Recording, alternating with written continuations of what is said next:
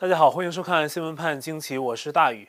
前一天的直播节目中，我们谈到了圣诞节当天在田纳西州纳什维尔发生的爆炸事件。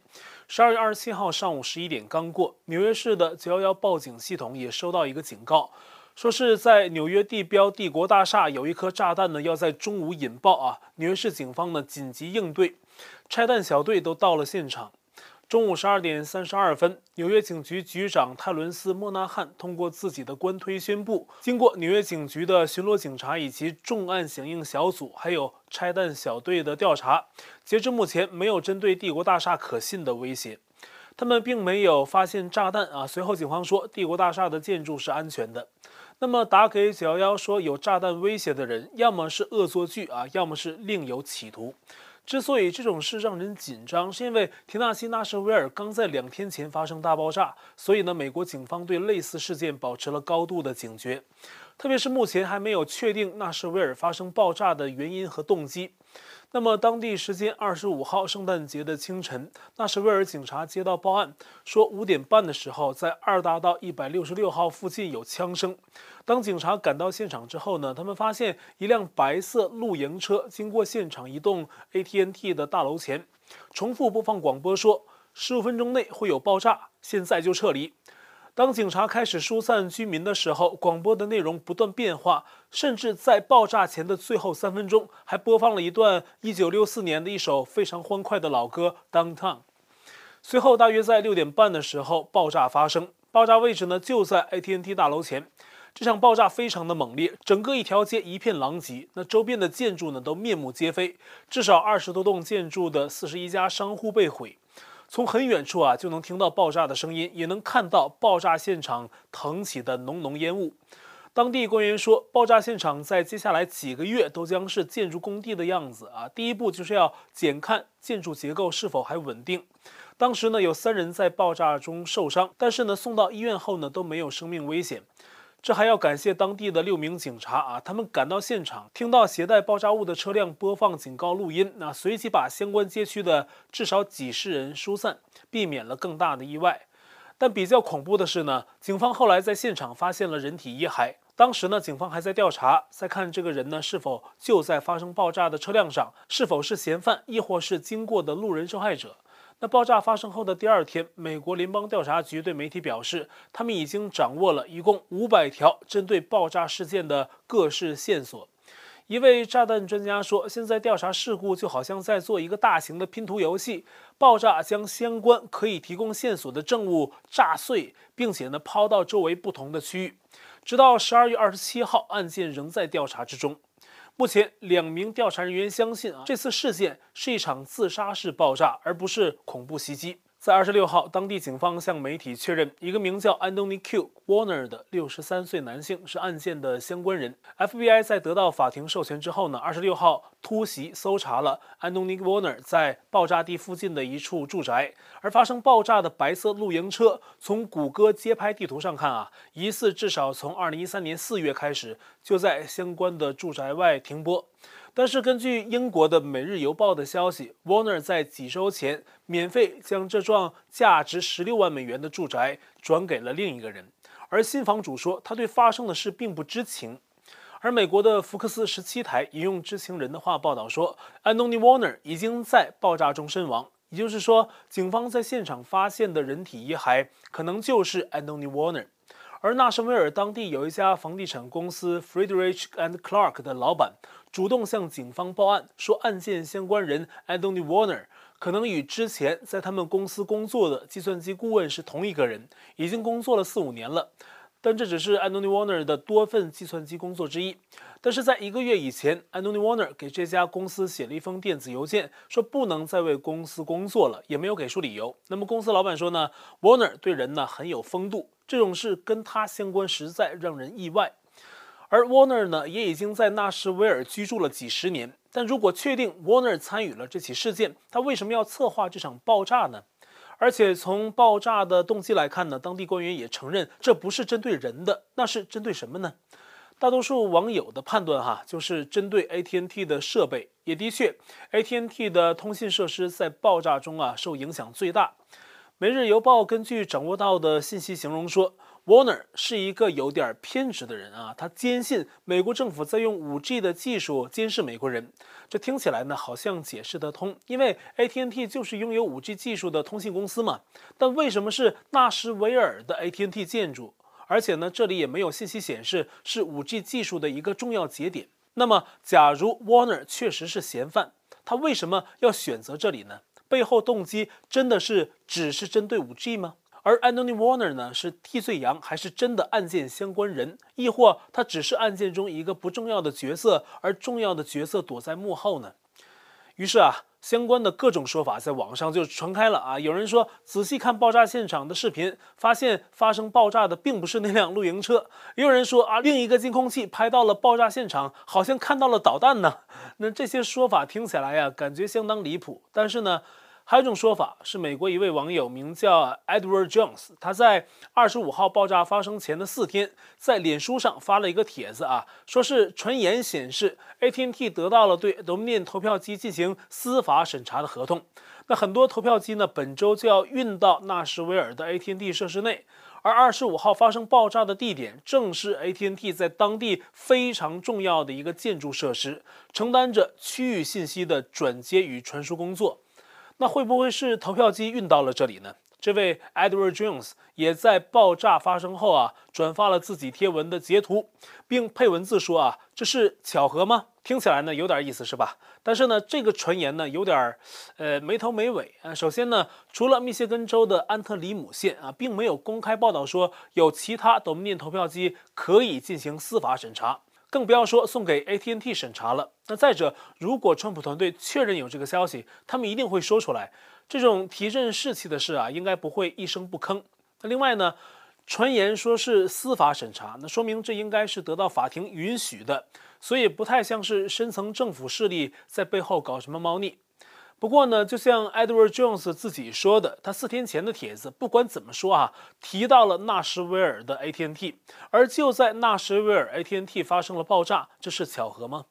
看起来呢，确实是挺有意思的。那么呢，还有一种说法是说呀，这个炸弹针对的可能是在纳什维尔 AT&T 大楼内的美国国家安全局设施，里面有类似于在旧金山的国家安全局六四一 A 室。这个六四一 A 室呢，专门负责拦截通信，包括美国的和国际的啊。这个设施呢，可以通过互联网的骨干通讯网上的分光镜，查看所有流经互联网的内容。而且呢，有前国家安全局的一位地缘政治和军事分析报告组的主任透露啊，这种类似的六四一 A 室在全美很多地方都有，大约有二十个类似的设施。根据一位美国网友发出的消息啊，纳什维尔的 AT&T 大楼也有类似的六四一 A 室，而且呢，那里的六四一 A 室是负责拦截和分析来自乔治亚州的通信。而我们都知道，乔治亚州是本次大选争议的关键州之一。难道说爆炸是想摧毁相关的大选问题证据吗？但是呢，这里有至少两个问题。第一，说 AT&T 大楼里面有类似六四一 A 室的国家安全局设施，而且它负责乔治亚州的数据。这个只是一位美国网友这样说，我暂时呢还没有查到相关其他的信息来证实这个说法。而且呢，要拦截乔治亚州的数据，在该州的亚特兰大市更合适。为什么要选一座邻州的城市呢？第二。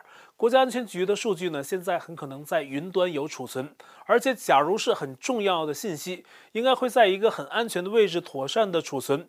只是 physically 的去摧毁一个实体建筑来消灭网上的数据，那这个听起来呢有点笨笨的啊。那么骇客是干什么用的呢？我们不完全否定这种说法，但是呢，确实听起来呢有点疑点。但是 AT&T 呢确实跟国家安全局有密切关系，这是得到证实的。美国国家安全局隶属国防部，它的最主要的职能就是专门收集和分析外国和本国的通信资料，监听对象包括网络、通讯、广播，特别是针对军事和外交上的秘密通信。在二战中啊，成功破译敌方密码的美国军情八处，可以认为是它的前身。因为需要经手大量的数据，这使得国家安全局成了世界上单独雇佣最多数学博士还有计算机专家的机构。他在马里兰州的总部外面有一万八千个停车位，每年的电费就有两千多万美元，得到的经费啊比中情局还多。那么国家安全局呢，具备着有关芯片还有其他各种硬件、软件的很多技术本领，而且呢，跟几个美国的私营机构都有密切的联系或者合约。那么 AT&T 呢，就是其中之一。美国专业的 IT 和情报信息新闻网拦截在二零一八年六月二十五号刊登文章，题目是“监听室：国家安全局在美国八大城市的隐秘间谍网”。报道说，在亚特兰大、芝加哥、达拉斯、华盛顿 DC、纽约。西雅图、旧金山、洛杉矶这八座美国大城市都分别有一个 AT&T 的大楼，那内部呢，包含能够传输和转运啊全球海量互联网信息的设施，而这些设施呢，同时是美国国家安全局利用来进行情报工作的所在。那时间已经很久了，这些建筑啊普遍都是没有窗户，封闭严密，钢筋混凝土的构造非常的坚实，可以抵御地震甚至是核攻击。很多人从这些大楼走过呀，并没有觉得有什么特别，而这些大楼呢，却是全球最大的通讯网的一部分。在纽约，这个 AT&T 大楼呢，位于曼哈顿十大道八幺幺号；那么在旧金山，位置是福森街六幺幺号。还有另外六个城市的相关六个大楼啊，这些地址呢，都在这个报道中被公布出来。而几十年以来呀，AT&T 是国家安全局最信任的伙伴之一。而 AT&T 掌握的巨大资源是一般公司无法匹敌的。它在全球一百四十九个国家，一共有一万九千五百处设施，巨量的互联网信息啊，在这些设施交汇。而其中最重要的就是我们刚才提到的，在美国的那八座城市里的 AT&T 大楼，他们构建起了 AT&T 全球信息堡垒的脊梁。那么很多电子邮件、网上聊天信息、社交媒体贴文、网页浏览记录等等啊，都在那几个地方交汇。同时呢，AT&T 在美国还是一个基础网络，很多其他同行都在借用 AT&T 的网络设施，比如 Sprint 就是其中一个啊。那还有一些外国的电信供应商也在使用 AT&T 的基础设施。正是这些别的公司所没有的条件啊，国家安全局跟 AT&T 一直有合作。但是这篇报道中啊，没有直接提及 AT&T 在纳什维尔的大楼扮演什么角色。但是在这篇报道的一张图片上，我们看到了纳什维尔的 AT&T 设施，似乎是全美网络里啊 AT&T 和国家安全局的一个关键的节点。但是呢，重要性不及另外八座城市。那这样看来，纳什维尔爆炸案对 AT&T 大楼内的通信以及国家安全局的运作，可能是真的啊有一定影响。但是嫌犯的作案动机是否直接就是冲着这些来的呢？截至成稿，警方还没有这样说。爆炸案对国家安全局的影响，我们现在不得而知。但是呢，对 AT&T 和他们的用户可是影响很大。截至十二月二十七号，很多相关的 AT&T 用户信号还是没有完全恢复。AT&T 承认他们有一个重要的互联网中心被摧毁，而为了预防类似的突发事故啊，AT&T 是有备案的。他们不会让所有的服务都终止，但是呢，还是会有部分地区受到影响。直到二十七号入夜了啊，除了纳什维尔当地啊，在田纳西州的东部、肯塔基州的西部，还有另外两个州的部分地区都没有完全恢复信号。受影响的包括九幺幺报警系统啊、医院，还有私家的通信设施啊等等。如果说犯案的人不是单纯的个人行为，还有更大的恶意举动，那么不排除是某种背后的势力对美国政府的一种威胁。就是这个敌对势力啊，有破坏美国通讯枢纽的准备，甚至是更大范围针对更多目标的炸弹袭击的企图。目前，除了纽约市帝国大厦二十七号接到了炸弹引爆的消息啊，暂时确定啊，那是一场虚惊。同一天呢，纳什维尔所在的田纳西州黎巴嫩市又传出有一辆厢式卡车播放着纳什维尔爆炸案中车辆类似的录音广播，在路上行驶。而这座城市就在纳什维尔东部，开车三十分钟就到了，并不远，属于在同一个大都会区域里边的城市。这可吓坏了警方，赶紧出动拦截，而且呢，派出了拆弹小组到现场。现在呢，还没有进一步的消息。那么从这个事件来看，这个厢式卡车不管它上面有没有安装炸弹，它播放这种类似的广播录音，很容易让人想到纳什维尔的圣诞爆炸。它不是个人行为，而是集团犯案。不然怎么会在短时间内有这种类似的广播出现呢？在我们准备这期节目的时候啊，我们也等到了纳什维尔当地警方的最新消息。那么新消息指出啊。警方相信，我们刚才提到的六十三岁男性 Anthony Q. Warner 确实是爆炸案的关键人物。他当时呢，就是驾驶着那辆发生爆炸的白色露营车，而且警方经过 DNA 检测证实，在现场发现的人体遗骸就属于 Anthony Warner 本人。同时呢，Anthony Warner 的家属也在被调查之列。而且警方指出，案件的相关人员不止 Anthony Weiner 一个。那这件爆炸案呢，发生在圣诞节，又是大选争议问题的敏感时刻，而且对物不对人呐，在 NTNT 大楼前引爆，造成大面积的通信瘫痪，目的性非常明确，所以引起了人们不小的关注。我们期待啊，案件的具体动机可以尽快的揭晓。这事儿发生之后啊，我想到一个问题啊，这么大个事儿。如果是多人作案，为什么美国情报界没及时发现呢？如果不是故意忽视，那就是情报人员也有失手的时候吧。我联想到一件事哈，那么最近的美国外交政策杂志刊登了一份调查报告，是基于对三十多名现任和前任的美国情报官员的采访整理而成。这其中呢，揭露了一个令人非常忧心的情况。二零一三年初，习近平即将就任中共国家主席，西方社会对习近平知之甚少啊，不知道他是个什么样的人。当年一月，纽时的中国问题记者尼克·克里斯托夫凭借在美国对华问题上的丰富经验，说习近平啊会带头改革中国经济，并且会在政治管控上放松。但是呢，这种论断后来证明是不对的。而美国对习近平的误判还有另外一个重要原因。这份报告指出啊，在奥巴马政府时期，中共的骇客侵入到了美国的人事管理办公室 OPM，在其中发现了美国中情局在中国的卧底人员信息。那随后呢，中情局多年在中国建立的特工网络被彻底摧毁。这一事件啊，极大影响了美国对中共政治局势的判断质量啊，他们失去了太多的眼线。在那之后，美国官员能够观测中共的玻璃窗透明度是越来越低。当时在奥巴马白宫，官员也是分成两派争论啊。有人认为习近平是改革派，也有人认为他是毛泽东二号，是个危险的强硬派。在中情局内部啊，探员们也很难对习近平的看法达成一致。而由于情报网刚刚被摧毁啊，中情局信心被严重的动摇，原定在中国执行任务的几十个职位被撤销。中情局呢，也没有再投入更多的人去中国的前线搜集情报。他们对中共不那么了解了，但同时却说呀，并不完全知道中共对美国了解多少。我们说知己知彼，才百战不殆。这种不知情的状况啊，是情报部门的严重问题。与此同时，习近平上任之后呢，中共骇客更加肆无忌惮地进行骇客的攻击，以前所未有的规模洗劫美国人和世界上其他国民的数据。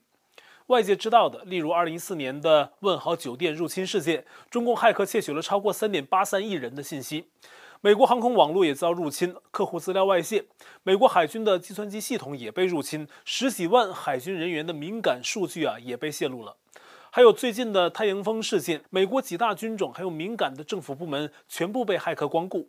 川普直接指出说，很可能这是中共干的。而其他官员呢，仍说是俄罗斯骇客。一名美国前国家安全官员说呀，中共盗取的数据堆积如山，超过俄罗斯还有其他任何的国家。但是呢，奥巴马执政时期对中共骇客的入侵行为表现相当软弱。除了史上首次起诉了区区五名中共军方骇客之外呀，仍想着跟中共搞好关系，以至于2014年达成了新协议，将对中国的商务和旅游签证从一年延长到了十年。学生签证延长了五年，这令当时的美国情报界都大为震撼，认定中共的非常规情报窃取会更加过分。但是奥巴马和一些其他政府官员却认为这没什么了不起。二零一五年，奥巴马跟习近平象征性的签署了所谓重大的啊双边协议，就是任何国家都不能窃取商业机密。但是呢，让人跌掉眼镜的是啊，这份重大的协议里边根本没有惩罚的措施，中共怎么会遵守协议呢？这份报告指出，中共到了奥巴马执政的后期，已经超过俄罗斯，成为美国最大的长期反间谍威胁。而中共的网络间谍人数众多，规模庞大。报告中用一句话形容说，中共的网络间谍是取之不尽，用之不竭。而在川普上任之前，美国的大科技公司跟中共国安部之间的合作关系啊，根据报告所言，也达到了极致。而川普上任后的这几年，也面临着来自情报界中坏分子的威胁，甚至是政治迫害。美国情报界里面的浑水，也是前政府留下来的遗患，需要像对待中共因素一样进行清理。而这呢，就还需要回到我们一直谈的话题，就是目前仍在进行的大选争议问题。在美国，目前很多选民呢正积极呼吁，准备在一月六号组团前往华盛顿 DC，施压国会得出大选的正确结果。像我们之前报道的，美国有人提出目标，至少也要去一百五十万。我们看到在网上已经有相关的旅行巴士图片啊，呼吁人们参与 DC 聚集的行动。川普也在十二月十九号发推文，做出了相应呼吁，要人们一月六号到华盛顿 DC 去。他呼吁大家都去啊！今天他还发推文呼吁了这一点。而朱利安尼则在此前表示啊，大选争议的证据会在圣诞节后爆发性的出现，一下子就会全清晰。现在已经过了圣诞，所以我们看看接下来啊，朱利安尼所指的到底是什么？美国不平静，中国大陆也一直没消停。北京、沈阳、大连、昆明等多地啊爆出了疫情。那么沈阳、大连还有北京的顺义区都宣布进入战时状态。在北京呢，民间已经传出好多的视频，显示人们在大排长龙等待核酸检测。从十二月中旬到二十六号，北京已经有三个区十三人确诊，当中包括就在中南海门口的西城区。这是疫情再一次烧到了中共的这个核心的办公地点。而在北京和大连，当局分别下达限制措施，禁止人们擅自出城。在大连，有观众给我写信透露哈。大连理工大学至少两个人确诊，那么全校在二十三号晚进行了集体的核酸检测，也有人被拉走隔离，但是学校对学生隐瞒消息，学生无法掌握疫情实际的动态，怨声载道。原本该校的各大院系啊通知二十六号下午放假，有很多学生票都买好了，但是几个小时后啊突然通知说取消，不让学生们回家，学校都出不去，上课也只能上网课。学生们啊，当时就炸锅了。那二十六号晚十点多，很多大连理工的学生啊，准备打开宿舍窗户对外狂喊宣泄，俗称喊楼。但是学校工作人员为了防止喊楼，在宿舍楼外站着看守，就像狱警看着监狱的犯人一样，谁喊呢就要找谁麻烦。还有一个学生喊了，结果呢被叫去谈话二十分钟，要他迷途知返。而学生们在微博上表达诉求，想把事件推上热搜啊，引起社会的关注，但是呢，也被微博的审查压制，无法登上热搜榜。在中共笨蛋一样、恶魔一类的这种死板无情的防疫政策下，人民再次变成了可以任意摆布的动物。只要疫情来了，你就要准备失去自由，甚至不能宣泄和曝光。这真的正常吗？而在疫情下，北京则是针对所谓的领导干部，要他们带头留在北京过年。各地的公历新年的庆祝活动也已经受到影响。北京戒台寺的新年敲钟，广州的二零二一倒数活动都已经取消了。中国新年呢，也很快就要到了。中国大陆面临着一年一次的运输最高峰春运。但是呢，在多地燃起疫情烽火的时刻，这个春运啊，现在能不能照常进行都成了问题。仅二十五号一天，中共官方公布全国十四人确诊，其中一半来自大连。那北京市政府说呀，面临疫情的大考。中共中央办公厅下发文件，要元旦和中国新年期间各地减少人员流动和聚集，要严防死守，还要人物同防。二零二一年的所谓春运啊，是一月二十八号开始，直到三月二十八号结束。目前看来呢，中共当局很可能对春运进行人数的限制。但是，二零二一年也是中共党成立一百周年的一年啊，对中共这种喜欢虚荣的政党来说，一年之始啊就如此不堪，如此凄凉，可能心理上有不可承受之重吧。在疫情爆发的同时，其他灾害也如影随形。二十六号晚上，重庆市沙坝区的一栋居民楼发生大火啊，火焰顺着楼栋穿越二十多层，直达房顶。熊熊大火把这个大楼的一侧变成了火炬。根据目前当局的消息说，还没有人员伤亡。如果属实，那就是不幸中的万幸了。好，欢迎大家加入我的 Telegram 电报群组，地址是 t w me 斜线 xwpajq 下划线 us，还有我的 Parler 账号，跟推特一样啊，都是 @xwpajq。同样的，我们现在仍在 YouTube 上面发片，还是欢迎您订阅本频道，并点击小铃铛，获得节目发布的通知。也欢迎加入我们的会员。那这期节目呢，就到这里，感谢您的收看，我们下期再会。